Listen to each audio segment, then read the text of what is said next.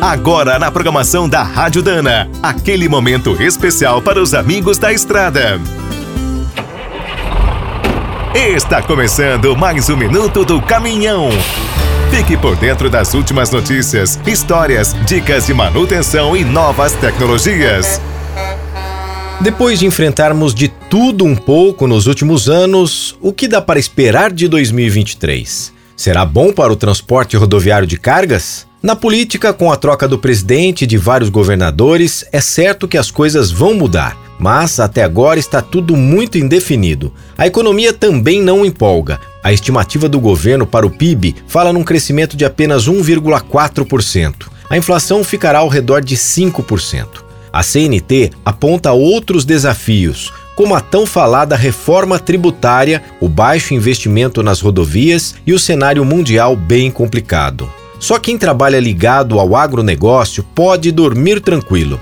A safra de grãos deverá atingir 312 milhões de toneladas, a maior da história. Os fabricantes de caminhões contam com essa força para manter as vendas positivas em 2023, apesar dos aumentos nos modelos Euro 6.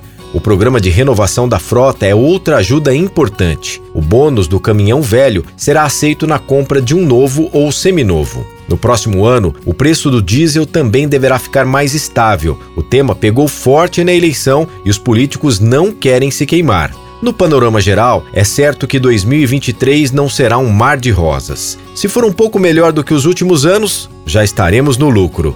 Quer saber mais sobre o mundo dos pesados? Visite minutodocaminhão.com.br. Aqui todo dia tem novidade para você. O Minuto do Caminhão é um oferecimento de Spicer e Álvaros. Desde 1947, uma dupla imbatível em componentes de transmissão, suspensão e direção. Comemore com a gente. Dana, 75 anos de Brasil.